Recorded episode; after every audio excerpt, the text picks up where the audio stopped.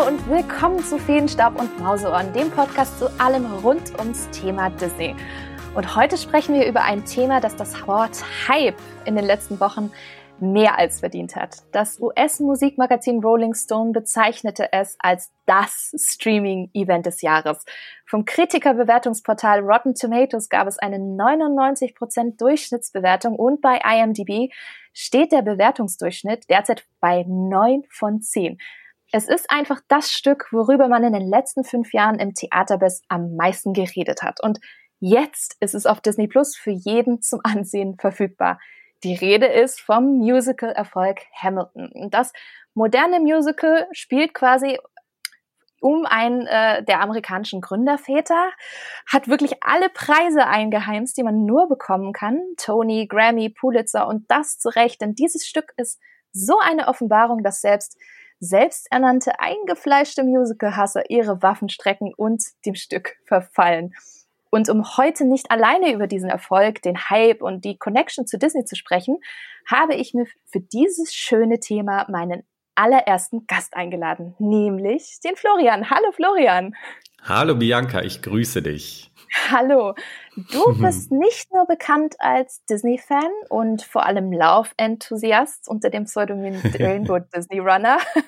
Du genau, läufst Rainbow ja auch Mickey Runner. Rainbow Mickey Runner, oh mein Gott. Guckt, erster Gast und gleich schon mal die große Panne. Ne? Aber es ist halt Disney, für mich bist du halt einfach Disney im Kopf. Ne? Also das, du, bist, du bist Disney und du bist Rainbow und du läufst in so vielen Run-Disney-Rennen weltweit in den Disney-Parks rund um die Welt. Aber nein, nicht nur deswegen kenne ich dich. Du bist auch ein sehr, sehr großer Musical-Kenner und vor allem eben auch Branchenexperte. Erzähl mal, was machst du denn genau? Genau, ähm, also ich bin von Beruf Sprecherzieher. Das heißt also, ich unterrichte angehende Darsteller im Thema Stimme, Aussprache, Sprechgestaltung. Und das habe ich über viele Jahre an verschiedenen Musicalschulen gemacht in Deutschland, also unter anderem in Mainz, in Essen war ich und dann auch in Hamburg an der Job van den Enden Academy, die ja zur Stage Entertainment gehört. Und das Ganze ist entstanden, weil ich einfach ein sehr, sehr großes Fable für das ähm, Genre Musical habe während meines Studiums auch zwei Monate in New York verbringen durfte, an einer Schule da so ein bisschen mitlernen durfte, was muss man als Musical-Darsteller alles können und seitdem einfach dieser Stadt New York verfallen bin und immer wieder gerne dorthin fahre, um mir das ein oder andere Stück dann am Broadway anzuschauen. Ja, du sagst schon New York. Du hast ja sicherlich auch einige Musical-Produktionen gesehen, richtig? Ja, also ähm, 2005, als ich da war, die zwei Monate habe ich natürlich das meiste gesehen. Dazu zählte zum Beispiel natürlich Wicked, was damals schon ein ganz, ganz großer Hype war. Ja, wunderbar. Ich habe damals, ja, ich habe damals ähm, ein ganz tolles Stück gesehen, The Light in the Piazza, kann ich sehr empfehlen, mhm. ähm, mit dem jungen Matthew Morrison, der mhm. lustigerweise auch in dem Apartmentgebäude, wo ich gewohnt habe, äh, wohnte. Den kennt der ein oder andere vielleicht als äh, Mr. Shoe aus Shoe. Glee. genau. genau ähm, ich habe Spamalot gesehen, ich habe The Producers gesehen, ich habe ähm, In the Heights gesehen, was ja auch in gewisser Weise mit äh, mit Hamilton zusammengehört, weil es Lin-Manuel mhm. Mirandas erstes großes Stück am Broadway war. Ähm, es gibt so viel. Ähm, Company ähm, habe ich äh, gesehen. Nee, das habe ich in London gesehen. Oh Gott, siehst du, ich bringe das schon alles durcheinander. Ähm, Sweeney Todd, Follies, Aida, ähm, also unendlich viel. Und ich fahre einfach immer wieder gerne nach New York, weil es einfach für mich so toll ist, dieses, dieses, diese diese Vielfalt des Musicals und vor allem diese Kreativität dort zu sehen, die da stattfindet und diese Liebe und die Passion, die diese Menschen haben, die dort im Musical-Bereich arbeiten. Das fasziniert mich immer wieder jedes Mal aufs Neue. Ja, das, das kann ich nachvollziehen. Ich war tatsächlich nur einmal in New York, aber ich war in New York 2005 nee, 2006, mhm. 2005. Guck, ich weiß es schon gar nicht mehr, es ist so lange her. Aber nein, ich war auch 2005 in New York.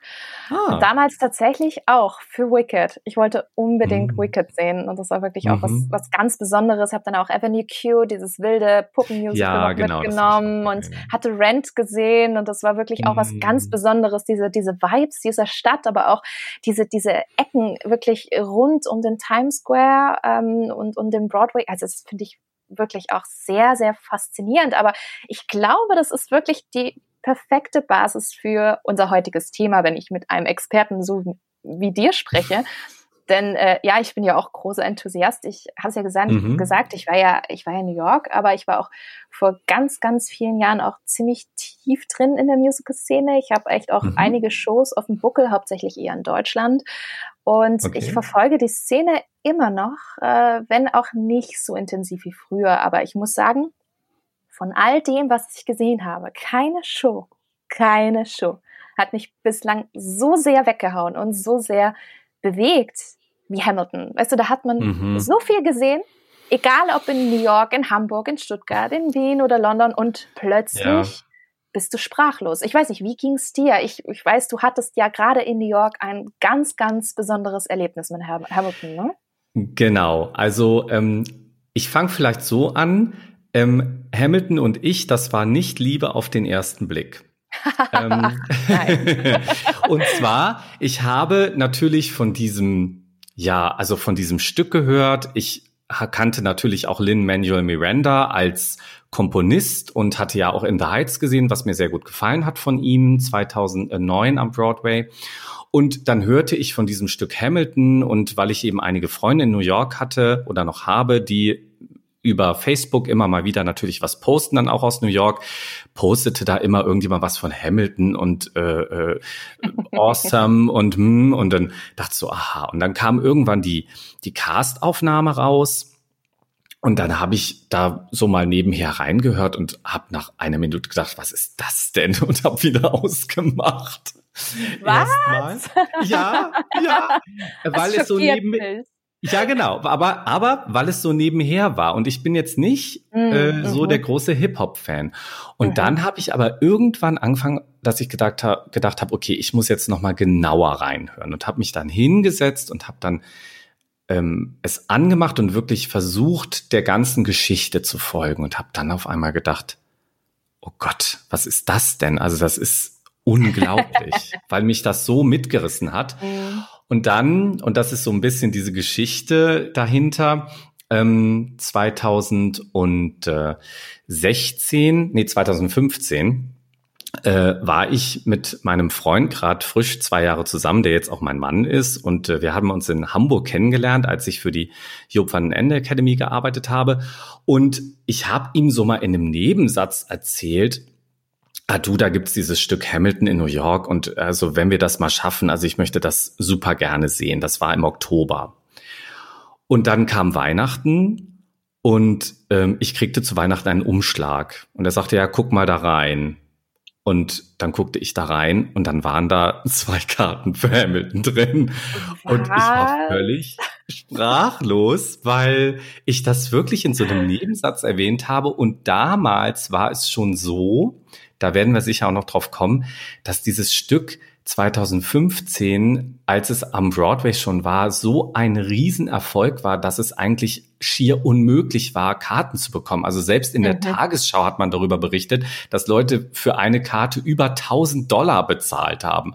Ich weiß bis heute nicht, was mein Mann äh, für diese Karten bezahlt hat. Ich hoffe nicht so viel. Aber also es war völlig irre, dass ich erstmal dachte, oh Gott, ich sehe dieses Stück. Und dann habe ich das natürlich auch meinen äh, Musical-Studierenden, die ich damals noch unterrichtet habe, erzählt. Und die waren dann auch so, wie, du siehst dieses Stück? Ich so, ja, ich, äh, ja.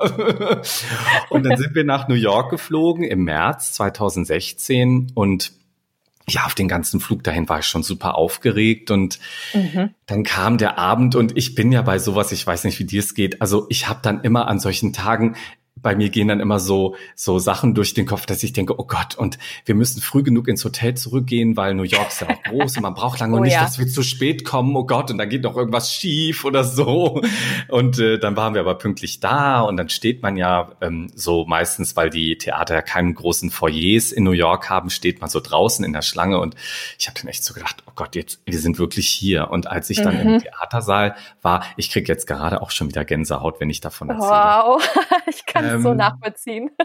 das war so unglaublich, weil du diese Stimmung in diesem Theater, die du da wahrgenommen hast, weil diese ganzen Menschen, glaube ich, so lange darauf hingefiebert haben, dieses Stück zu sehen und weil du eben nicht am selben Tag hingehen konntest und sagen konntest, hey, ich will noch eine Karte regulär und alle waren so voller Vorfreude und voller Ekstase, dieses Stück jetzt zu sehen. Und vorher war das schon ein bisschen wie eine Party. Und als dann so die Ansage von King George kam, dass es jetzt dann losgeht, so ein bisschen dieses, bitte fotografieren Sie nicht und so, was ja ein bisschen auch schon künstlerisch gestaltet ist, dann merktest du schon und dann jubelten die Leute schon und dann, ja, ging der erste Akkord los und ich war von der ersten bis zur letzten Minute völlig gebannt von diesem Stück. Mhm.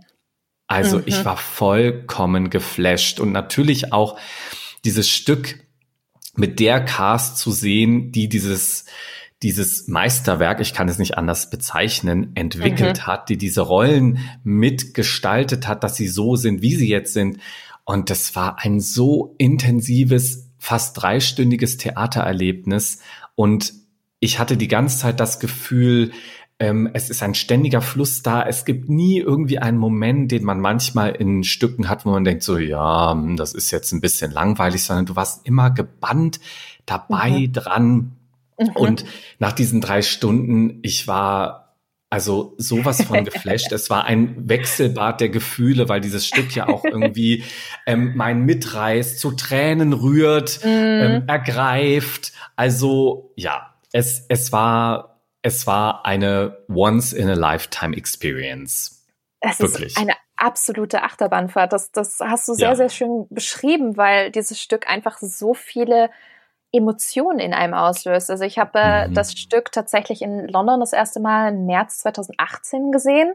Ich mhm. kannte es aber wirklich schon lange vorher und lange vorher mhm. heißt, ähm, jetzt muss ich ein bisschen ausholen. Ich bin tatsächlich schon seit, äh, ich oute mich mal, seit zwölf Jahren mittlerweile Lynn Manuel Miranda Fangirl. Ja, mhm. ich bin mhm. tatsächlich mhm. auf ihn aufmerksam geworden durch ein Broadway-Forum damals, wo sich echt diese ganzen Theater-Geeks getroffen haben. Und ja. ich war damals zwar schon ähm, irgendwie Musical-Fan. Ich mag das Wort Fan immer nicht, aber ich war schon mhm. gewisserweise ein Liebhaber.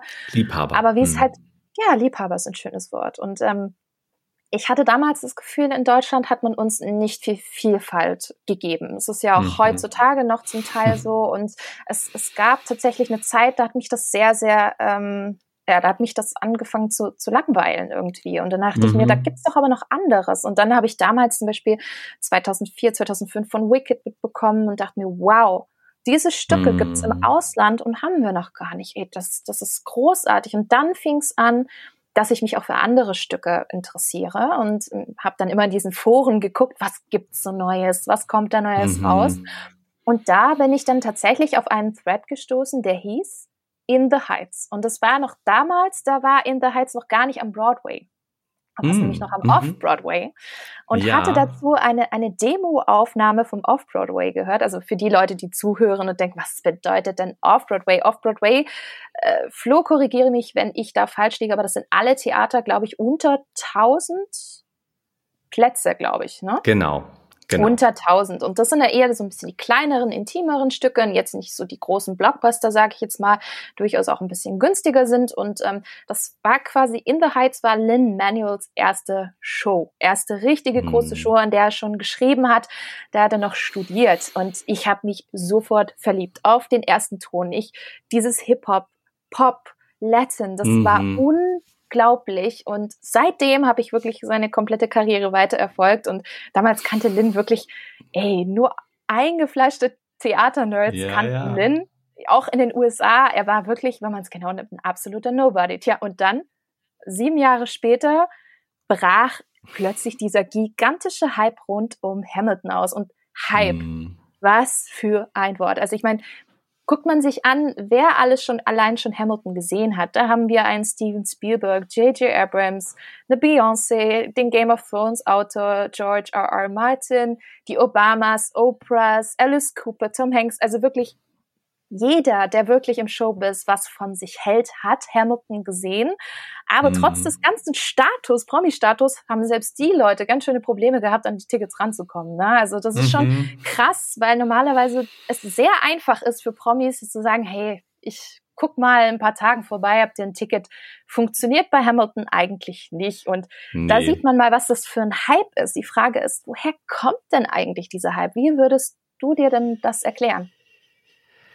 Ja, also das ist natürlich so, ich glaube, man muss das auf jeden Fall so ein bisschen durch die amerikanische Brille betrachten. Ähm, ich glaube, als Deutscher denkt man erstmal so, hm, was, was finden die daran so toll? Aber ich glaube tatsächlich, dass es eine Mischung ist aus zwei Dingen. A, es hat, glaube ich, ganz viel mit kultureller Identität zu tun, weil Hamilton einfach diese Geschichte, diese Gründungsgeschichte und natürlich auch diese Unabhängigkeitsgeschichte von Amerika sehr erlebbar macht. Und auf der anderen Seite, glaube ich, ist es dieses, dass es eben das tut, ohne angestaubt zu sein, sondern dass es die Geschichte verbindet oder die Historie verbindet mit modernen Techniken und modernen künstlerischen, musikalischen, schauspielerischen Ausdrucksmitteln. Das ist, glaube ich, so dieses, was, was so einmal den Hype ausgelöst hat und natürlich auch, dass äh, Lin, ähm, wenn wir uns in The Heights angucken, das ist ja sehr autobiografisch und Lin kommt ja aus Puerto Rico, glaube ich. Genau. Ähm, ist ja auch Einwanderer gewesen und deshalb ist es natürlich was sehr Besonderes, dass ähm, wenn wir dieses Stück Hamilton jetzt sehen, dass da eine Cast auf der Bühne steht, die sehr divers ist. Das heißt mhm. also, dass da sehr, sehr viele unterschiedliche Hautfarben zu sehen sind und eben nicht die Gründerväter so, wie man sie aus den Geschichtsbüchern kennt, weiße Männer mit weißen Perücken sind und dass das alles so ganz akkurat versucht wird wiederzugeben, sondern dass man, dass er, dass Lynn es geschafft hat, diese, diese, diese Geschichte so spannend zu machen, dass eigentlich jeder sagt, Mensch, das ist so ein, eine spannende Geschichte und so ähm, neu erzählt, das muss man auf jeden Fall sehen. Ja, ich glaube auch, dass diese Diversität auch ein, ein, sehr großer Faktor ist. Also ich glaube, mhm. heute natürlich noch mal ganz anders als vor fünf Jahren und da war das schon mhm. relativ groß. Aber wenn wir uns, wenn wir mal ehrlich sind, wir schauen uns eine Musical-Besetzung an, vielleicht auch in Deutschland und wir sehen ganz viele weiße Menschen, weil es einfach eben mhm. durch diese Theaterkultur und unsere Gesellschaftskultur sich so entwickelt hat.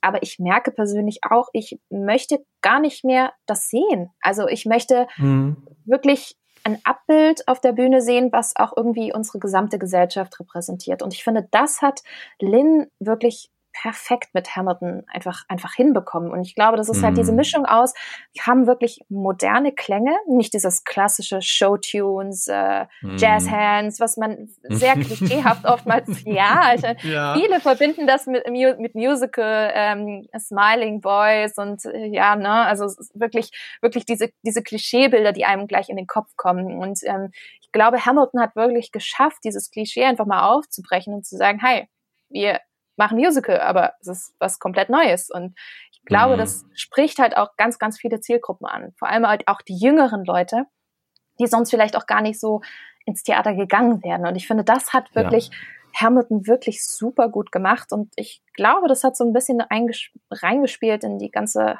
Hype-Geschichte. Und dieser Hype setzt sich jetzt 2020 fort, ne? Dank Disney Plus dank in mhm. Anführungsstrichen, beziehungsweise aufgrund der Corona-Krise jetzt auch wirklich für jeden weltweit zugänglich und das ist echt ein Novum. Und jetzt könnten ja Kritiker sagen, ja, Hamilton kann jetzt jeder schauen, aber Theater als Aufnahme, das kann ja nicht funktionieren. Da fehlt ja was. Stimmt das?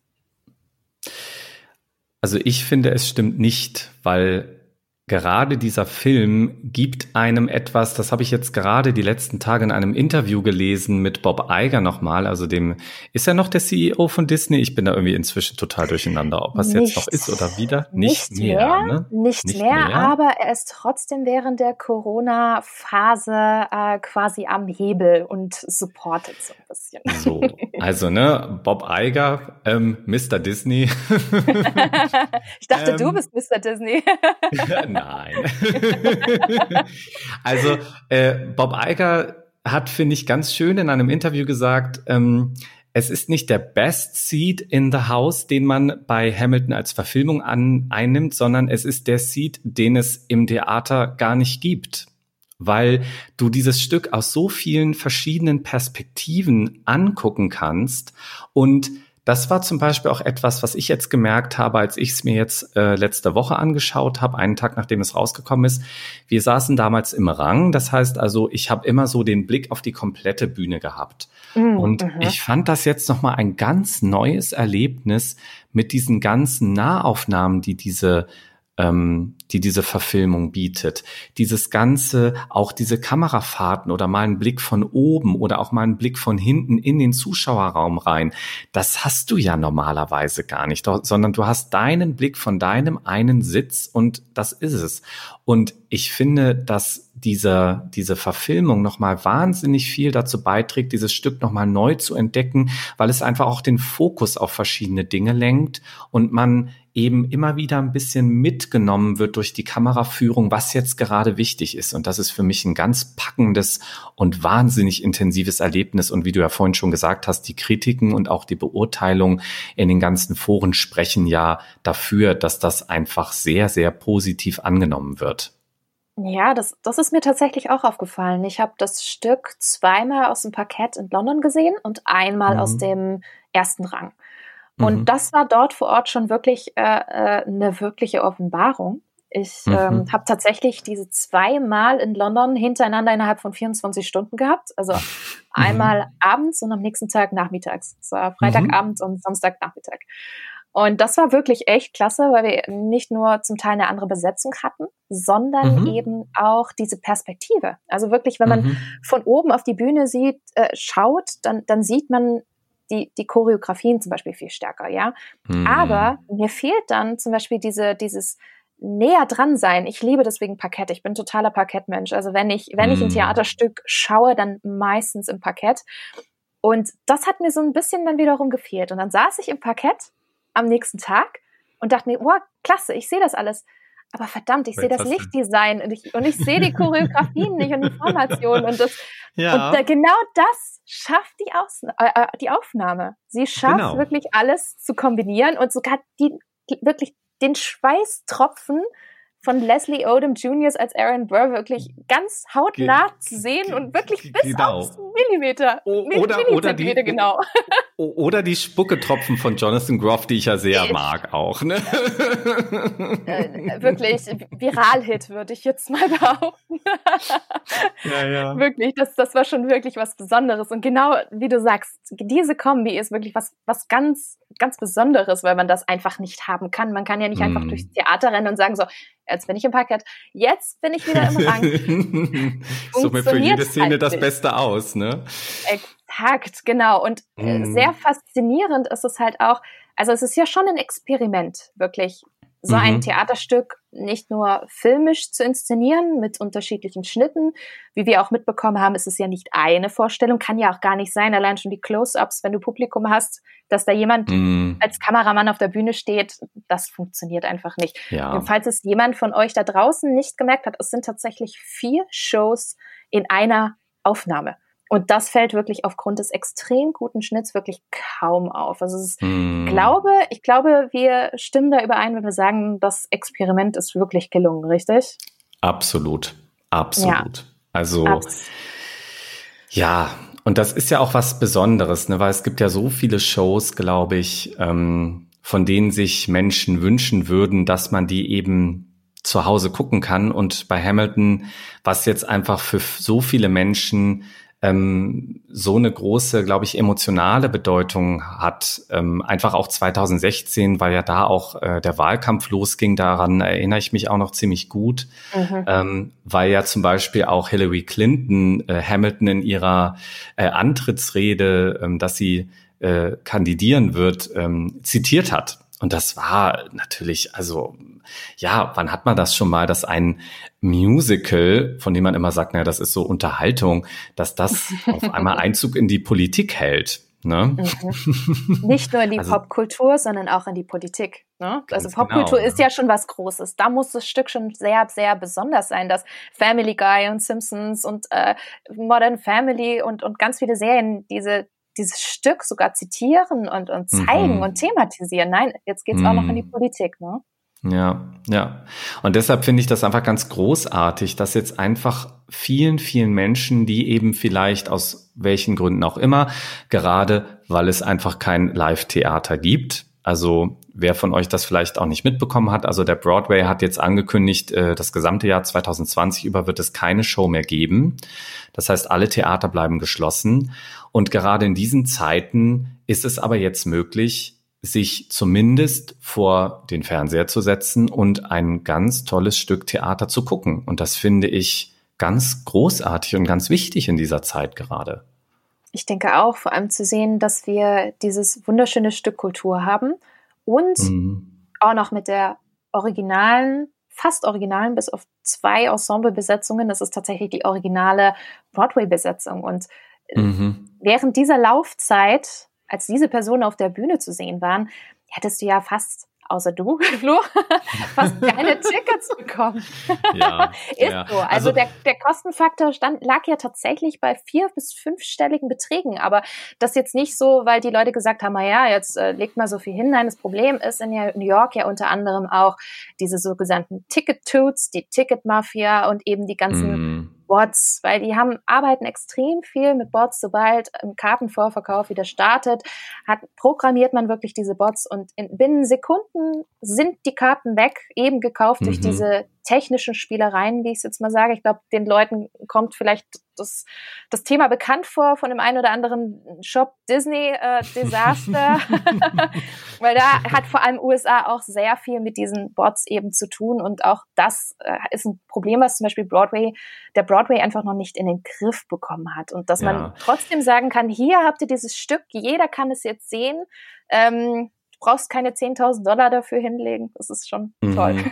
Mhm. Ich meine, der Broadway hat natürlich auch ein bisschen darauf reagiert, dass man äh, eben diese Premium-Tickets eingeführt hat, ähm, die dann regulär 850 Dollar kosten. Ne? Also das ist heftig. Wobei man, finde ich, immer sagen muss, also das ist auch vielleicht mein kleiner Tipp am Rande für alle, die mal sagen, wenn es wieder Theater gibt in New York und ihr seid vielleicht Studierende oder ähm, geht noch zur Schule. Was ich damals sehr viel gemacht habe, ist, und das gibt es vor allem in New York ganz viel, ähm, das ist auch Standing Room, das heißt also sind Stehplätze. Also ich weiß, bei mhm. In the Heights hatte ich einen Stehplatz und das war mhm. witzig. Also man steht dann im Parkett hinten, das sind so einzelne kleine Boxen, da steht dann so eine Nummer und dann steht man da und ähm, weil ich halt nichts anderes bekommen habe und weil es aber auch sehr günstig war. Oder eben bei Hamilton ist es so, dass bei jeder Vorstellung es eine Lotterie gibt. Das heißt, das machen inzwischen ganz, ganz viele Shows, ähm, dass man da inzwischen auch online, früher musste man da immer ein Zettelchen ausfüllen, kann man seinen Namen eintragen, seine E-Mail und dann wird das immer ausgelost und das sind dann die, ich glaube, es sind inzwischen 50 Karten, sind die ersten drei Reihen, glaube ich, und die kann man dann für Uh, hilf mir mal, ähm, Bianca. Ich glaube, es sind irgendwie 10 Dollar. 20? Es ist nicht 20. 10? 20, 20, was ist immer so der Standardwert? Also bei, ja. bei Wicked waren es, glaube ich, 20 oder 25 ja. Dollar. Also ja. es ist auf jeden Fall absolut bezahlbar. Mhm. Aber ich meine, klar, selbst wenn ich nach New York fahre und ich meine, ich kann ja auch nicht immer darauf hoffen, dass ich dann vielleicht ein Lotterieticket äh, gewinne. Mhm. Ich meine, das kostet ja auch alles Geld und für all die Leute kann man sich jetzt immer wieder angucken. Und für uns als Deutsche, ich finde, das hattest du neulich in deiner Instagram-Story so schön gesagt, mit Untertiteln. Wie toll ist das denn eigentlich? Finde ich. Ja, ja, und ne? äh, viele haben mir aber auch ein bisschen kritisiert, so, ah, jetzt gibt's aber nur englische Untertitel. Ich möchte aber deutsche haben. So, der, der der Grund, mhm. warum es noch keine Deutschen gibt, ist, dass ja Hamilton für dieses Jahr gar nicht geplant war. Und das hatte, mhm. das hatte Lynn unter anderem auch auf Twitter erzählt, dass die mhm. ähm, Länderübersetzungen noch nachgereicht werden. Das heißt, ah, wenn ihr euch okay. bislang nämlich gesträubt habt, weil vielleicht eure Englischkenntnisse nicht so gut sind, und das kann ich sehr verstehen, weil diese Show mhm. einfach extrem sprachlastig ist und mhm. sehr schnell ist. Also es wird auch sehr, sehr mhm. schnell gerappt und sozusagen in Anführungsstrichen gefreestylt in, in, in so einem Stil, dann muss man natürlich auch einigermaßen Kenntnisse haben. Und ich glaube, klar geht da natürlich immer wieder was verloren, aber wenn ihr dann nicht so fit drin seid und was überhaupt nicht schlimm ist, dafür gibt's dann die Untertitel, aber die kommen noch, weil eigentlich war ja Hamilton für nächstes Jahr geplant und dementsprechend waren die Timings wohl auch schon so festgelegt. Ähm, und mhm. dementsprechend gibt's die leider noch nicht. Aber die kommen noch, ah, habe ich gehört. Okay, ich verstehe. Und das Tolle daran ist, dass Hamilton einfach ein Stück ist, was man immer und immer und immer wieder ansehen möchte. Ne? Also dir geht's wahrscheinlich mhm. genauso. Ja, absolut. Also ich habe die letzten Tage, ich meine, ich habe natürlich bestimmte Lieblingsnummern und äh, ach, die muss ich immer wieder schauen. Also es ist echt so toll. Also ich liebe das. Äh, wenn wir schon bei, bei Dingen sind, die toll sind, gehen wir mal in das Stück rein. Mhm. Beeindruckendster Moment für dich in Hamilton. Also ich, ich nehme es mal vorweg. Meiner ist tatsächlich ähm, Satisfied. Weil ich finde, das, was diese Szene leistet, habe ich so noch nie auf einer Theaterbühne gesehen. Also für mhm. die Leute, die es vielleicht noch gucken wollen oder die es vielleicht mhm. auch ein bisschen hören möchten. Es geht in dieser Szene um Angelica Schuyler, die sich äh, auf einem ja, Winterball direkt in mhm. Alexander Hamilton verguckt. Aber merkt, oh je, meine kleine Schwester steht irgendwie auch auf ihn. Was mache ich denn jetzt? Hm? Mhm. Weiß ich nicht. Ich kann ihr das nicht antun. Ich muss äh, sie ihm vorstellen. Tja, und davor sieht man, wie toll alles ist, wie äh, die Schwester äh, Eliza Hamilton, später Hamilton, jetzt früher noch Skylar, sich dann auch eben in Hamilton verguckt und Helpless singt und direkt danach kommt der Song Satisfied und er rollt die komplette Szene von vorne nochmal auf aus ihrer Perspektive. Und das ist etwas, wo ich sagen muss, das kenne ich aus Filmen. Diese, dieses, mhm. dieses aus einer anderen Perspektive, aus einer anderen Rolle betrachtet, so ein bisschen Lola Renz-Style. Gerade in Deutschland kennt man so diesen, diesen Stil aus diesem Film, aber auf dieser Theaterbühne habe ich das noch nie gesehen. Und mhm. als ich mhm. das das erste Mal live in London gesehen habe, dachte ich mir, wow, was mhm. war das? Und das ist wirklich, da kommt so viel zusammen. Choreografie, Position, Timings, wo man drinsteckt und denkt, stimmt, das habe ich vorher noch, das habe ich vorher gesehen. Genau dasselbe. Wir befinden uns jetzt quasi davor, aber eben mhm. aus ihrer mhm. Perspektive erzählt. Und das war was, das war absolut mindblowing. Ich weiß nicht, hast, ja. hast du auch so ein, so ein mindblowing Moment? Also natürlich ist Satisfied, also ja, das ist ein ganz, ganz, ganz grandioser Song, vor allem in Kombination mit Helpless. Ähm, mein Lieblingsmoment und auch der, wo ich wirklich regelmäßig äh, Taschentücher brauche, ist It's Quiet Uptown. Oh, ja. Mhm. Weil das für mich, ja. ähm, ich weiß nicht, können wir jetzt spoilern, dass wir verraten können, was passiert oder lieber nicht? Spoilern? Ja, natürlich. Also wir, wir spoilern jetzt hier, weil einerseits gehe ich davon aus, dass ihr alle da draußen so cool seid und das alle schon geguckt habt. Aber andererseits muss man auch wieder sagen, es ist amerikanische Geschichte. Es ist eigentlich genauso ja. passiert. Ihr, ihr, ihr könnt es überall so nachlesen. Das ist jetzt wirklich nichts, was man spoilern genau. kann, oder? Also weil It's Quiet Uptown, ähm, da ist es so, also kurz vorher Alexander Hamilton hat eine Affäre und diese Affäre wird öffentlich. Und äh, es kommt eigentlich zu einem ziemlichen Bruch. Sie lassen sich zwar nicht scheiden, aber also das Verhältnis zwischen Eliza und Alexander ist jetzt nicht besonders gut. Und da passiert dann etwas sehr Tragisches für die beiden, dass nämlich ihr ältester Sohn, der Philip Hamilton, dass der bei einem Duell erschossen wird. Und dieser Moment, It's Quiet Uptown, dieser Song, und ich kriege auch jetzt gerade wieder Gänsehaut, ähm, ist, ist einmal für mich ein ganz großartiger Moment, weil wir sehen die ganze Zeit diesen wortgewaltigen Alexander Hamilton, der, der schreibt, der Wörter runterrappt in einer atemberaubenden Geschwindigkeit. Und auf einmal bekommt dieser, diese ganze Handlung, dieses Stück so einen Moment des Innehaltens. Mhm. Und man sieht einfach diesen zerbrechlichen, diesen zerbrochenen Menschen dort stehen, der wirklich wie so ein Shift hat, also wie so ein wirklich Schicksalsmoment, der ihn irgendwie auch verändert. Und außerdem sieht man, wie diese, wie dieses Paar, was durch diese Affäre irgendwie sich sehr getrennt hat, und das kommt ja auch in Burn, dem, dem großen Song von Eliza zum Ausdruck, dass sie eigentlich seine Briefe verbrennt und eigentlich sagt, ähm, da ist ein ganz großer Bruch da, dass die beiden durch diesen Tod wieder des Sohnes zusammengeführt werden. Und das finde ich, also es kommt ja ganz am Ende, das finde ich so ein, so einen ergreifenden Moment, ähm, weil es da auch um Vergebung geht und dass die ja. beiden wieder zueinander finden. Und das äh, ist für mich ähm, der bewegendste Moment dieses ganzen Stückes. Forgiveness can you imagine? Fällt mir mhm. nur dazu ein. Und ja. ich glaube, das ist der Moment, wo ich auch bei, bei der Aufnahme auf äh, Disney Plus auch sehr geweint habe. Also ich finde ja. auch, auch Lynn Manuel spielt das so gut auf dieser Aufnahme. Also mir ist wirklich mein Herz gebrochen.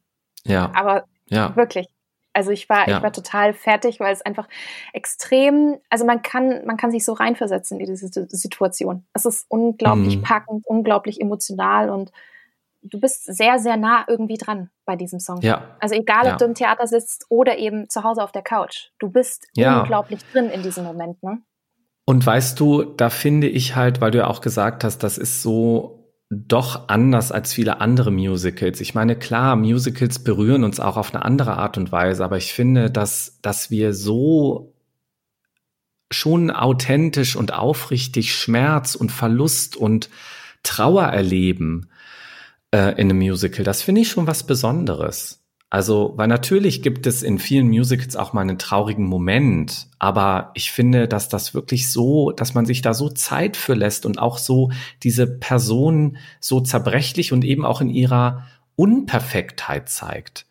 Das okay. finde ich ein, ein, ein ganz großartiges ähm, Statement dieses Stückes dass es eben nicht nur die ganzen tollen Seiten zeigt, sondern dass es eben auch zeigt, hey, auch, auch Alexander Hamilton war nicht nur äh, ein Lamm, sondern der hat auch, äh, ja, also seine Frau da eben betrogen und äh, ja, und Eliza kommt ja doch auch, äh, muss man sagen, in dieser gesamten ähm, Überlieferung dieser ganzen Geschichte von Hamilton und seinen Taten ganz, ganz viel zu, ganz viel Bedeutung. Und das kommt ja vor allem am Ende nochmal raus, dass sie letztendlich diejenige war, die die ganzen Dokumente nochmal gesichert hat, die an ähm, Archive auch gegeben hat, so dass wir uns heute überhaupt ein Bild von Hamilton machen können. Also das finde ich eben auch einen ganz großen Verdienst dieses Stückes, dass es eben auch die Frauen nicht nur so als Nebenfiguren abtut, sondern ihnen auch in dieser geschichtlichen Überlieferung einfach ihren Platz einräumt. Mhm. Ja, da hast du komplett recht. Ich muss gerade ein bisschen schmunzeln, weil ich einen Tweet, äh, es gab ja jetzt zur, zur Premiere von Hamilton so, so ein Tweet-Marathon, mhm. äh, so, ein, so ein mhm. Live-Tweet-Event auf Twitter. Und da hat die Frau von Lynn Manuel tatsächlich gesagt, sie hat, äh, sie stand damals wohl in der Küche und hat mit ihm gesprochen und gesagt, hey, du, du, du musst doch mal den Frauen mehr, mehr Raum geben in deinen Stücken und, und mhm. äh, mehr Raps. Ja, und dann schreibt er tatsächlich einen der besten Rap-Songs äh, für zum Beispiel Angelica and Satisfied. Ne? Mhm. Das ist wirklich eine mhm. der stärksten Stellen, jetzt mal abgesehen von, von Guns N' Chips mit, mit David Dix, wo du einfach nur da sitzt und denkst dir, ja, was bist du für ein Mensch? Das ja, ist einfach ja. nur der Wahnsinn, so viel Energie. Also ich fühle mich weggeblasen und deswegen, ich hatte ursprünglich ja, ja, man macht sich Shownotes, wenn man Podcast-Episoden konzipiert, ja. Mhm. Und ich mhm. hatte da auch den Punkt, bin ich ganz offen und ehrlich, wer ist der beeindruckendste Schauspieler auf der Bühne? Und das ist, das kannst du bei Hamilton einfach nicht sagen, weil mm. das, so ging es mir in London schon, obwohl es eine komplett andere Besetzung war. Mhm. Ich saß im Theatersitz und dachte mir, oh Leute, ihr seid, ihr seid alle viel zu cool für mich. Ihr, ihr da oben, ich werde niemals annähernd so cool sein wie ihr da oben. Und das Gefühl mhm. hatte ich jetzt auch, ähm, als ich das erste Mal Hamilton auf Disney Plus geguckt habe, weil ich mir dachte, boah Gott, jeder ist göttlich, aber wirklich auch jeder bis in die ja. letzte Ensemble-Rolle, weil das ist wirklich ein ein Ensemblestück, obwohl es mm. Hauptcharaktere gibt, aber es ist eine Einheit. Und diese Einheit ja. habe ich so in dieser Form auch noch nie auf einer Bühne erlebt oder geschweige mhm. denn auf irgendeiner Theateraufnahme. Ne? Mhm. Ja, also kann also. ich dir nur zustimmen. Das ist so. Und dieses ja. Stück, ja, also jeder, und da könnte man so viel drüber erzählen. Also da gibt's auch auf Instagram ja so viele Posts, die so diese eigen, einzelnen Ensemble-Positionen nochmal analysieren und ähm, ja, also da könnte man so viel drüber erzählen, aber ich glaube, äh, da wollen wir euch auch noch ein bisschen, glaube ich, äh, die die die Lust daran geben, selber mal ein bisschen auf die Suche zu gehen, wenn ihr wenn ihr da tiefer eintauchen wollt, glaube ich, oder Bianca? Was auf sagst du? Auf jeden Fall, auf jeden Fall. Wobei eigentlich das Ensemble noch so zwei Special Guests hat. Einmal Jonathan Groffs Spucke und mm. ähm, Lynn Manuels ähm, Augenringe, die bis zum Boden gehen. Und das ist ja. sehr lustig, weil es fällt auf, die sind super weggeschmickt, aber für, für jeder, der sich vielleicht gedacht hat, so, Boah, der sieht aber ganz schön fertig aus. Ähm, Lynn hatte das tatsächlich, und das muss man wissen, das habe ich mir damals schon gedacht, äh, wo ich die ersten Bilder gesehen habe, dachte mir, oh, Lynn sieht aber ein bisschen müde aus im Vergleich zu In the Heights. Mm. Hamilton, sein erstes Jahr war genau da, wo wirklich sein, sein erster Sohn zur Welt gekommen ist. Er hatte mhm. da, wo Disney Plus diese Aufnahme gefilmt hatte, eine Sieben-Tage-Woche, ja, ähm, hat zwei äh, Hamilton-Shows dann noch geplant gehabt und sein freier Tag ging drauf, um diese Aufnahme zu machen. So. Und dann fragt man sich, woher diese Augenringe kommen. Genau, mm. daher. ich meine, Lynn ist einfach auch wirklich ein Arbeitstier, das muss man sagen. Ne? Und er ist ja auch wirklich ein großer Zuarbeiter für Disney. Das muss man ja Absolut. schon sagen. Ne? Absolut. Und, und, und, wirklich auch ein, ja, ein, äh, kann man das so sagen, schon ein Geschenk? Oder ich glaube, die, die nächste Generation, von der ich äh, jetzt gespannt bin, was da noch kommt, weil also, wenn wir uns die Disney-Filme angucken, wir hatten lange Zeit Alan Menken, Steven Schwartz, die immer sehr viel ähm, Lieder und Songs geliefert haben, auch natürlich, ähm, hilf mir, ich bin so schlecht mit Namen, die beiden äh, Frozen-Komponisten. Ähm, ähm, ähm, Bobby Lopez. Genau, und, und seine Frau. ich ich kann es greifen. Ich und Namen, ne? Ähm, ja, ich auch. Ja, Bobby Lopez auf jeden Fall. Bobby Lopez. Und, und ja, und ich, und das ist für mich natürlich auch so spannend, weil man da sieht, ich meine, Alan Menken und äh, Steven Schwartz sind ja auch Musical-Komponisten gewesen. Kristen Anderson Lopez. Hm, Bobby Lopez und Kristen Anderson Lopez. So, zack. Super, sehr gut. Ne? Und ähm, das waren die so in den 90ern, die so viel Musik beigesteuert haben. Und jetzt haben wir halt die nächste Generation. Und ich bin da einfach wahnsinnig gespannt, was Linda auch noch in den nächsten Jahren vielleicht bei zukünftigen Disney-Filmen noch beisteuern wird. Ich glaube, dass da durchaus noch was kommen kann. Oder was denkst du? Absolut. Also ich meine, Disney hat sich ja wirklich die Rechte für, und das muss man sich mal auf der Zunge zergehen lassen, 75 Millionen Dollar gesichert. Noch mhm. vor Netflix und anderen Filmstudios und es war ja eigentlich für nächstes Jahr im Kino angekündigt und so. Und Disney hat dann umgeschiftet und gesagt, hey, wir machen einfach früher, weil Theater haben eben zu. Ne? Mhm. Deswegen auch Hamilton und Disney, wie, wie passt das zusammen? Also ich dachte, als ich das das erste Mal gehört habe, Match made in heaven, wie man so schön sagt. Ne? Also deswegen, du mhm. hast ja mhm. schon gesagt, ne, Lynn, Disney, Hamilton, passt das denn gut zusammen? Also ich glaube ja, weil ich meine, Lynn hat unglaublich viel schon für Disney gemacht, mhm. ähm, war bei Moana beziehungsweise Vajana involviert. Ne? Also ich denkt man nur an You're Welcome mit Dwayne Johnson. Allein schon der Rap-Part, wer Lynn schon vorher kannte, dachte, das ist original Lynn. Ich habe ihn immer im Ohr gehabt, obwohl Dwayne Johnson gerappt hat man weiß, sein, das ist so sein typischer Flow, wenn er rappt. Das mhm, ist exakt ja. sein Flow. Und ähm, das war, das war so, oh Gott, das ist Lynn. Da sitzt du im Kino und hörst Dwayne Johnson, denkst du, das ist Lynn, das ist Lynn, das ist, es ist echt toll. Und man merkt schon, dass da so Vibes sind. Also ich glaube, Lynn hat ja auch eine sehr, sehr persönliche Bindung zu Disney. Ich glaube, einer seiner ersten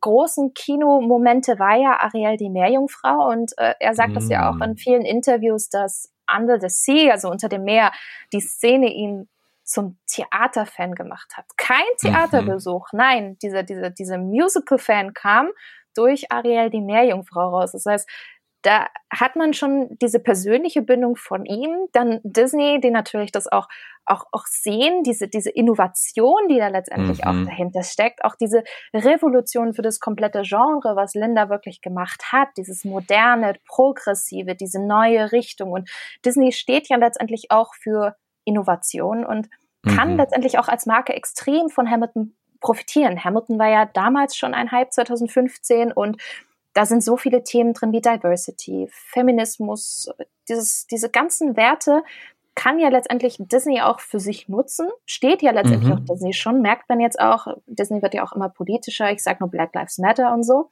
Mhm. Und letztendlich kann da auch auf der anderen Seite Hamilton wiederum von Disneys Markenkraft und Reichweite profitieren. Also ich sehe das wirklich so als Win-Win-Situation für beide Seiten.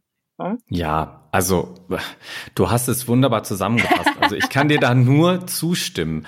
Und Einfach auch dadurch, ich meine, letztendlich ist ja Disney auch mit einigen Stücken am Broadway vertreten und sie haben ja auch wirklich da, wenn man an den König der Löwen denkt, äh, das ist ja auch ein grandioses Stück Theaterkunst, was sie da geschaffen haben oder was Julie Tamer da geschaffen hat.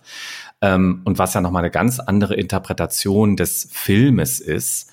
Und ich glaube einfach, dass, ja, ähm, für mich, spricht da auch noch raus, dass, dass das auch irgendwie ein, ein ja, auch eine, eine, eine Wertschätzung von Lin-Manuel Miranda als Künstler ist von Seiten Disney, dass man sagt, hey, ähm, du äh, trägst auch so viel kreativ ähm, an, bei unseren Filmen dazu bei mit deinen Songs oder auch, dass er in Mary Poppins Rückkehr mitgespielt hat oder ich habe jetzt auch gelesen, dass er wohl auch neue Songs für die Ariel Real Verfilmung schreiben soll, genau. glaube ich. Mhm.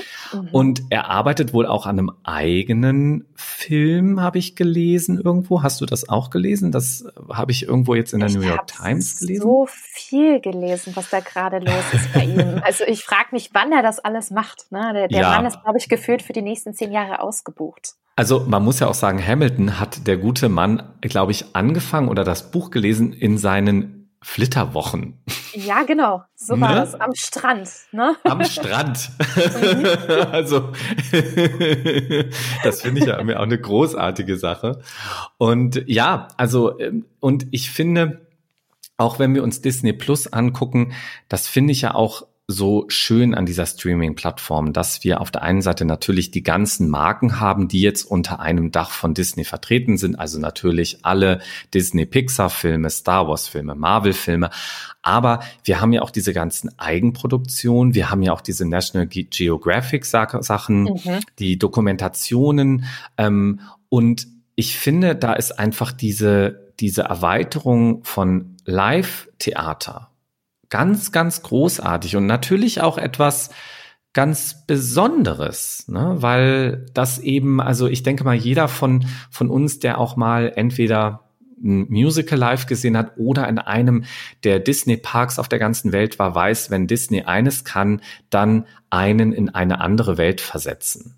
Und mhm. wirklich dieses Live-Entertainment und einen da von Grund auf vollkommen faszinieren.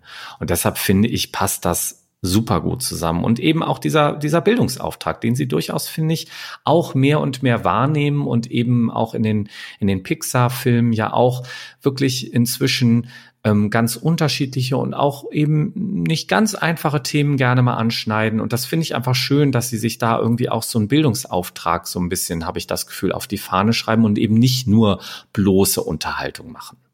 Das hast du schön gesagt. Vor allem Bildung und Theater. Ich meine, es ist wirklich, es ist ja eine Theateraufnahme. Es ist kein, mhm. kein Film, es ist keine exklusive mhm. Serie wie The Mandalorian oder so. Nein, das ist mhm. eine Theateraufnahme. Und wenn man sich mal die Zahlen anguckt, ist das wirklich Wahnsinn, was Disney da erreicht hat. Die ganzen mhm. Abonnentenzahlen sind um 74 Prozent gestiegen. Wahnsinn, und alleine oder? am, es ist irre, und alleine am Eröffnungswochenende haben sich weltweit 750.000 und in den USA on top dazu 500.000 Menschen die Disney Plus App heruntergeladen. Und Achtung, das nur auf iOS, also auf, auf iPhone und mhm. Android-Smartphones. So, Smart TVs und, und andere Streaming-Geräte sind ja gar nicht eingerechnet. Und wenn man sich das mal vorstellt, das sind Millionen Zahlen und ich habe auch auf Twitter gelesen, ganz, ganz viele haben schon geschrieben, ich schaue mir Hamilton zum dritten Mal an und das waren Deutsche mhm. auch. Ne? Also es waren nicht die, die mhm. klassischen amerikanischen Fans, sondern ganz, ganz viele Deutsche, von denen ich das gelesen habe. Und da sieht man, was das für ein Erfolg war. Und dann frage ich mich aber gleichzeitig, wird es vielleicht mehr solcher Theaterevents als Streaming geben? Weil bislang hielt es ja viele Theaterproduzenten eher ab, ihre Show jetzt als Blu-ray oder DVD zu veröffentlichen, weil die Angst mm. früher immer sehr, sehr groß war. Ach, wenn die das alle irgendwie zu Hause gucken können, dann geht ja gar keiner mehr ins Theater und möchte die Show live mhm. sehen. Ist dann diese Angst berechtigt in deinen Augen? Also ich glaube eher nicht, weil sich das zu Hause auf dem Fernseher anzugucken oder auf dem Smartphone ist eben doch nochmal was ganz anderes, als das live im Theater zu sehen. Und ich glaube, man muss das aus zwei verschiedenen Perspektiven sehen. Ich habe da auch jetzt mit einer Studentin lustigerweise vor zwei Tagen drüber gesprochen, die ich da auch angefixt habe. Also weil ich jetzt viel Schauspielstudierende unterrichte und äh, die eher so mit dem Genre Musical nicht so viel zu tun haben, aber die wissen um meine Leidenschaft für Disney und deshalb versuche ich das da immer so ein bisschen auch einfließen zu lassen. Und der mhm. habe ich davon erzählt. Und äh, wir haben beide gesagt, natürlich auch jetzt im, im Zuge dessen, wir haben ja jetzt auch Lehre ganz viel online gemacht in dieser Zeit von Covid-19, weil wir nicht in die Hochschule durften. Und wir haben gesagt, Theater ist etwas, was eben ja immer mal wieder auch einen neuen Anstoß braucht. Und es hat jetzt eigentlich in dieser Zeit, wo die Theater, ob in Deutschland oder in Amerika geschlossen waren, eigentlich sehr viel Experimente mit modernen Formen gegeben. Ähm, und ich glaube, dass das einfach auch für ein junges, neues Publikum ähm, ein Ansporn sein kann oder so eine Initialzündung, dass man das auf Disney Plus sieht, weil es ist da, ich kann es mir angucken, ich muss da nicht mhm. eine teure Eintrittskarte kaufen oder ich habe vielleicht auch nicht die Angst, oh Gott, ich gehe dann ins Theater und ich verstehe das alles nicht, weil früher in der Schule, wenn ich da Theaterstücke gelesen habe, dann habe ich das auch immer nicht verstanden. Ähm, und ich kann mir das angucken, kann davon so fasziniert sein, dass ich sage, hey, jetzt will ich mir aber auch mal das Stück oder vielleicht auch was anderes richtig im Theater gucken. Also ich glaube, das kann sich auch beides gegenseitig total ähm, äh, befruchten. Und deshalb glaube ich, dass man das unabhängig voneinander sehen kann. Und weil es eben nochmal eine breitere Zielgruppe erreicht von Menschen, die sich das vielleicht auch manchmal nicht leisten können. Und ich finde, denen das zur Verfügung zu stellen, ist eben auch eine Aufgabe und durchaus auch wirklich ein, ähm, ja, eine Sache, der sich Unternehmen von Disney, wenn sie sich stellen, das finde ich wirklich ihnen hoch anzurechnen, das dann zu tun. Da stimme ich dir vollkommen zu. Also die Kommentare, die ich bislang im Internet gelesen habe, gingen auch tatsächlich in die Richtung. Also anstatt zu sagen, ja cool, jetzt habe ich Hamilton gesehen, so viele Leute, die geschrieben haben in den Kommentaren, die dann gemeint haben, hey, das will ich jetzt live sehen. Und ich glaube mhm. auch, dass es durchaus wie so ein, wie so ein Boost nochmal gibt. Ne? Also gerade mhm. den ganzen Produktionen, die ja jetzt äh, in, in, London, in New York und äh, auch demnächst in Hamburg dann eben eröffnen oder mhm. eben schon spielen. Ich glaube, wenn wir jetzt nicht Corona gehabt hätten und Hamilton wäre trotzdem irgendwie jetzt im Kino oder über Disney Plus irgendwie erschienen, ich mhm. glaube, dass tatsächlich die Produktion von Hamilton weltweit nochmal einen richtigen Run gehabt hätten. Bin mhm. ich mir ich ziemlich, auch. ziemlich sicher, weil die Leute plötzlich gesehen haben, wow, was ist das denn? Das muss ja wirklich was Besonderes sein. Ich glaube auch die Leute, die dann so angefixt sind oder, oder schon dieses Gefühl dafür haben, dass Live-Theater wirklich dann auch nochmal was sehr, sehr eigenes und Besonderes ist, die kaufen sich dann auch die Tickets und dann ist es dann auch wieder wirklich so ein so ein richtiges, wie du schon gesagt hast, das befruchtet sich gegenseitig. Das mhm. wird einfach mhm. weitergetragen und dann wird es plötzlich von, vom digitalen Erlebnis zu einem Live-Erlebnis. Und das ist eigentlich echt ein, ein ganz schöner Gedanke. Aber ich glaube, ich glaube, dass Disney nicht nur deswegen gedacht hat, weil Hamilton passt gut zu uns, ist ein großer Hype, ist super erfolgreich, aber wir wissen ja alle, Disney ist auch eben ein Filmstudio und äh, seit Jahren mhm. spukt in vielen Köpfen die natürlich die Idee herum, Musical-Verfilmung. Ja, also wir kennen sie mhm. auch schon von Phantop der Oper, von Les Miserables. Eigentlich sehr viele große Klassiker, auch Chicago und so, die haben alle ihre eigene Verfilmung bekommen. Und ich kann mir mhm. das persönlich für Hamilton total gut vorstellen. Ne? Und mhm. klar, da kommt gleich der Gedanke auf, Disney könnte natürlich hier langfristig gedacht haben. Und wenn man eins und eins zusammenzählt, Filmstudio kauft Rechte einer Musicalaufnahme, Marke Hamilton ist extrem beliebt, passt zur Marke Disney, Musicalaufnahme ist extrem erfolgreich, löst neuneinhalb aus, das schreit ja förmlich nach verfilmlich, oder? Also ja. es schreit. ja, schon, schon. Also ich, und ich meine, wir hatten ja in den letzten Jahren wirklich viele unterschiedliche Musical-Verfilmungen. Also ich denke an Dreamgirls oder ich denke an Hairspray oder Les Miserables. Also ähm, letztendlich, also der, ich will nicht sagen der Hype, also das waren ja auch teilweise Filme, die jetzt nicht hundertprozentig erfolgreich waren, aber irgendwie ist doch da auch eine, eine Sehnsucht, glaube ich, immer noch da. Auch La La Land, was ja letztendlich auch ein Musical war, was ja sehr erfolgreich war. Und ähm, deshalb ich kann dir da schon zustimmen. Ich bin da ja eher, also nicht so, dass ich so strategisch denke, aber wenn du das jetzt so sagst, kann ich mir schon vorstellen, dass da doch ein längerfristiger Plan dahinter stecken könnte. Und ich bin sehr gespannt, was uns da in den nächsten Jahren noch so erwarten könnte. Ich bin auch sehr gespannt. Und dann müssen wir uns vielleicht wieder ja. treffen und dann eines ja. und dann gibt es nämlich die äh, Disney verfilmt Hamilton oder hat äh, Hamilton als wirklichen Film rausgebracht und ich glaube, dann machen wir diese Folge auf jeden Fall nochmal. Nur mit ja. dem Film. Darüber würde ich mich sehr, sehr freuen, ne? Ich, ich meine, weißt du, letztendlich muss ich auch nochmal so denken, wenn wir uns jetzt die Realverfilmungen der letzten Jahre angucken, also Aladdin, Schön und das Biest, natürlich dann auch demnächst Ariel. Letztendlich sind das ja fast in einer Art und Weise Musical-Verfilmungen. Natürlich. Mhm. Ne? Also, Absolut. und ich glaube, da, ja, also das befruchtet sich, glaube ich, alles gegenseitig. Und letztendlich sind das alles, und das, das hat Lin-Manuel Miranda, glaube ich, auch mal in einem Interview gesagt, als er diese Biografie gelesen hat. Das ist ja ein riesiger Wälzer. Ich weiß nicht, hast du die mal gelesen von dem, ich weiß auch nicht, wie man den ausspricht, Ron Chernoff, glaube ich?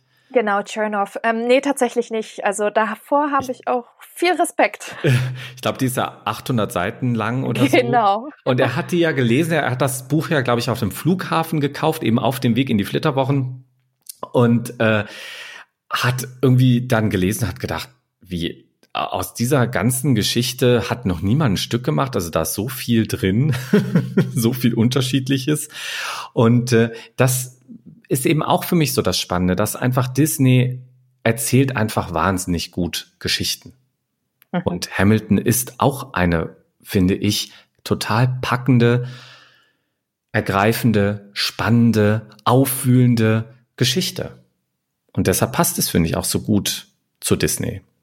Ja, mich würde es tatsächlich sehr wundern, wenn es dazu nicht schon Gespräche bei Disney gegeben hätte. Also das, ich glaube, da braucht man, da braucht man kein Stratege sein, um zu sehen, okay, passt gut zusammen, ist unglaublich erfolgreich, ist einfach eine tolle Geschichte, die Disney erzählen kann und vor allem auch wirklich, mm. ich stelle mir das mit sehr, sehr großen Bildern vor, jetzt in meinem mm -hmm. Kopf. Als ich, als ich schon vor Jahren unabhängig von Disney mir überlegt habe, okay, wie könnte denn Hamilton als Verfilmung aussehen? Also wenn ich jetzt zum Beispiel an ähm, Right Hand Man denke, ne? die mhm. große George Washington Nummer im ersten Akt, die mich wirklich ja. jedes Mal wegblasst. Das erste, das wirklich das erste Mal, wenn George Washington, der, der Darsteller, auf die Bühne kommt und brüllt, We are outgunned, outmanned. Und ich denke mir jedes Mal, oh Aha. Gott, wer bist du denn? Du bist ein Tier. Und ich kann mir genau diese Szene so gut vorstellen, wo er sagt, mit, dies, mit diesen Boom-Geräuschen, Mhm. Hier mit den, mit den, watch the Cannon, äh, wo, wo, sie sagt irgendwie, watch the blood and shit spray. Ja, ja, ja. Ich ja, habe ja, so visuelle Bilder vor mir. Klar, jetzt nicht unbedingt den Shit, aber ähm, mhm. ich sehe es vor mir. Ich sehe diese mhm. Szene einfach vor mir und äh, ich glaube, das könnte unglaublich gut funktionieren. Und mhm. äh, Lynn und, und Thomas Cale, der Regisseur, wurden beide auch schon in einem Interview von, ich glaube, Variety mal gefragt, äh, wie sie sich das dann als Film vorstellen äh, würden. Und die Frage mhm. kam tatsächlich auf im Punkt so Disney Plus und dachte mir, ah ja, gut, äh, ich, ich weiß schon, äh, in welche Richtung der, der Journalist äh, da ab, ab, wirklich gehen wollte. Ja. Und äh, beide haben gesagt, sie wüssten es nicht. Lynn meinte, ähm, wenn ich es gewusst hätte, hätte ich Hamilton als, als Film gleich konzipiert. Und äh, mhm. äh, Tommy Cale hat auch gemeint, äh, er wüsste es auch nicht, aber sowas dürfte man nie auf der Bühnenversion basieren lassen. Das heißt, wir, ja. sind, wir sind ja sehr minimalistisch bei Hamilton. Ich glaube, wenn, dann wird das schon, schon ganz schön, ganz schön dick von der, von der Verfilmung. Ja. ja, ja. Erwarte nichts anderes. Aber wenn wir schon von Filmen sprechen, wenn ihr wirklich jetzt angefixt seid durch Hamilton oder es euch schon ein, zwei, drei Mal angeschaut habt und denkt, ich brauche jetzt mehr, ähm, das Erstlingswerk äh, von Lin-Manuel Miranda ist In the Heights und das wurde ja schon verfilmt. Die Dreharbeiten mhm. sind abgeschlossen. Es hätte eigentlich diesen Sommer schon in die Kinos kommen sollen. Mhm. Aber es wurde jetzt aufgrund der Corona-Krise verschoben, kommt aber dafür jetzt nächstes Jahr im Sommer. Wie passend. Das ist auch unglaublich sommerlich, dieses Stück. Ja, in die Kinos und dann eben auch mit Anthony Ramos, der nämlich auch den äh, ja, John Lawrence und Philip Hamilton in einer Doppelrolle gespielt hat. Und ich glaube, das wird sicherlich auch sehr toll. Ja, du hast den Trailer natürlich schon gesehen. Ne? Natürlich. Ich habe ihn, hab ihn mir gestern gerade erst nochmal angeguckt. Oh. Und dieses Gut. Stück wirklich, wenn man das sieht und wenn man diese Bilder sieht, das ist wirklich New York im Sommer, wie es leibt und lebt. Ne? Und das ist ja mhm. auch ein Stück, das finde ich ja immer noch so spannend an Lynn, ne? dass er eigentlich, also sowohl in, in The Heights als auch in Hamilton hat er sich ja eigentlich Stücke um sich herum geschrieben. Ne? Also, ähm, weil in The Heights die, die, die ähm, Hauptfigur ist ja auch irgendwie er. Ne? Also der Usnavi. Und äh, gut, bei Hamilton spielt er auch selber mit. Und aber ja, also es ist, ich finde, in the Heights ist ein wahnsinnig tolles Sommerstück. Die Musik ist ganz anders. Es, es ist, es ist anders politisch, aber es ist eben, da merkt man doch, dass Lin ein sehr, ähm, setzt sich ja auch viel für die Rechte von Puerto Ricanern ein und ähm, da merkt man einfach auch, dass so, dass er damit auch so ein, so ein Stück schreiben wollte, was auch so seine, seine Landsleute widerspiegelt. Ne? Also das finde ich, es ist, in the Heights ist für mich ein bisschen das, das äh, die, das West Side Story der 2000er. So, ein bisschen. So. Mit, mit mehr Hip-Hop und ja, mit mehr Hip-Hop. Modernen Latin Beats und so, und, ne? Und, und, ja, ja. Und, und natürlich nicht so die Bandenthematik, aber es ist irgendwie so dieses Feeling. So keine Jets, irgendwie. keine Sharks. Ja, nein, nein, nein, nein. Graffiti Pete. Dafür ein genau. Graffiti Pete, ne?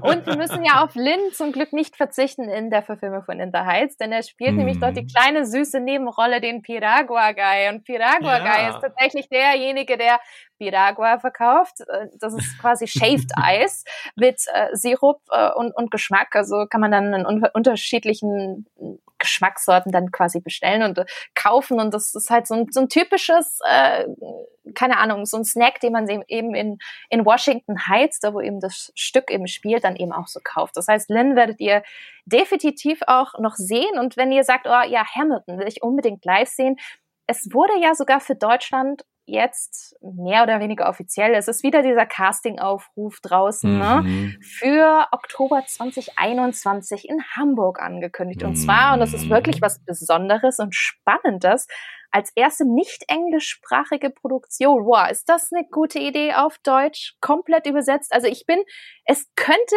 gut funktionieren, es könnte aber auch komplett schief gehen. Also da weiß ich noch nicht, was ich davon halten soll. Ähm, was ich dazu sage? Ja. ähm, also ich hoffe, wie du sagst, es kommt, glaube ich, sehr auf die Übersetzung an. Ich hoffe, dass sie da ähm, jemanden finden, der sich einfach sehr in dieses ganze Stück reinknien kann. Und ich hoffe, also ja, ich bin einfach gespannt, wie sie das machen.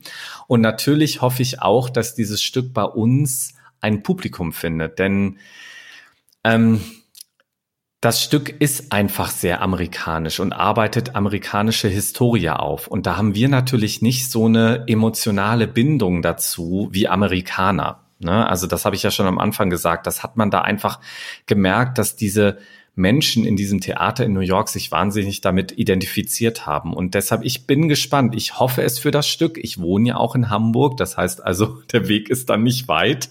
Und Wie ich will es mir auf jeden Fall angucken. Und natürlich hoffe ich, dass wir es uns dann auch zusammen angucken, liebe Bianca. Ja, sehr das gerne. Das musst du mir jetzt hier versprechen. Ich verspreche hiermit, dass ich dich besuchen komme und wir Hamilton schauen. Dir? Sehr gut. Dir. Sehr gut. Dir. Dir. Und ich bin einfach, weißt du, ich, ich lasse mich da einfach überraschen. Ich will jetzt nicht per se sagen, dass es nicht funktionieren kann, aber ich hoffe einfach, ähm, es ist ein Wagnis. Aber ich glaube, auch im Theater muss man solche Wagnisse eingehen. So. Und ich finde es gut und mutig, dass man es probiert und probieren geht über studieren. So. Absolut. Und ich bin gespannt darauf, wie sie es äh, probieren, weil in den USA ja mhm. das große Thema des Stückes auch Diversity ist auf der Bühne. Mhm. Und da frage ich mich, wie sieht das adaptiert in Deutschland aus? Also machen sie jetzt die amerikanische Di Diversity Cast oder machen sie es mhm. eher auf Deutschland angepasst? Und dann würden tatsächlich türkischstämmige äh, Leute oder äh, Leute aus Kroatien oder so auch auf der Bühne stehen. Da mhm. bin ich mal gespannt, in welche Richtung das geht. Also ich glaube, ja. das wird nächstes Jahr sehr, sehr spannend. Deswegen, mhm. wenn ihr da draußen Hamilton noch nicht gesehen haben solltet, schaut es euch unbedingt auf Disney Plus an. Und das Tolle, es gibt jetzt schon die Info, dass die Bühnenverfilmung auch auf Blu-ray und DVD rauskommt, und zwar im Oktober 2021. Mm. Und die, Flo, die legen uns sicherlich auch zu, oder? Allerdings, du, allerdings. Und ich habe auch von so vielen da draußen gelesen, wow, die Show hat mich mitgerissen. Das muss ich live erleben. Und ich glaube, mm. da spreche ich für uns beide, wenn ich sage, schaut euch die Show auch live an. Denn so wunderbar diese Aufnahme ist, wie wir jetzt gerade ja auch besprochen hatten, dieses ganz besondere Knistern im Theatersaal, das bei Hamilton in meinen Augen wirklich nur so durchgängig knallt, das mhm. bekommt ihr tatsächlich nur live. Und das könnt ihr zum Beispiel in London sehen oder eben nächstes Jahr in Hamburg, wenn hoffentlich dann 2021 die Theater eben wieder öffnen. Und gerade in Corona-Zeiten, in denen ganz, ganz viele Theater und Künstler eine sehr schwere Zeit durchmachen, sollten wir genau diese einmalige Kunst unterstützen. Informiert euch, vielleicht gibt es eine lokale Theaterorganisation, Kulturorganisation, die ihr unterstützen möchtet. Kauft euch vielleicht jetzt schon ein Ticket für eine Show, die ihr sehen möchtet oder vielleicht auch einen Gutschein, denn so können wir wirklich sicherstellen, dass wir so tolle Kunst auch noch weiterhin erleben dürfen, wenn wir die Krise überstanden haben und dass wir natürlich auch weiterhin so tolle Dinge wie eben Hamilton erleben dürfen. Das war's mit der heutigen Episode.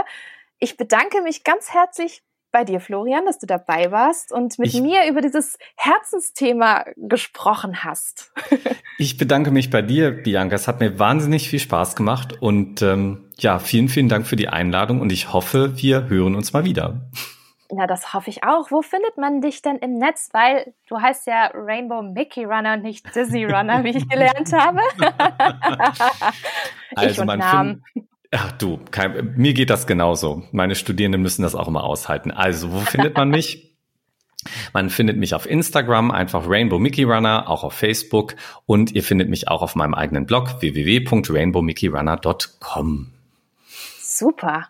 Toll. Also deswegen besucht alle schön mal den lieben Flo, schaut es euch an und folgt ihm. Und wenn ihr mehr Disney News und Infos haben möchtet, findet ihr mich auch unter spinatmädchen.com auf Social Media wie Instagram, Facebook und Twitter ebenfalls unter Spinatmädchen und unter Feenstaub und Mauseohren. Ich freue mich, wenn ihr das nächste Mal wieder einschaltet. Bis dahin, haltet die Mauseohren steif und bis bald!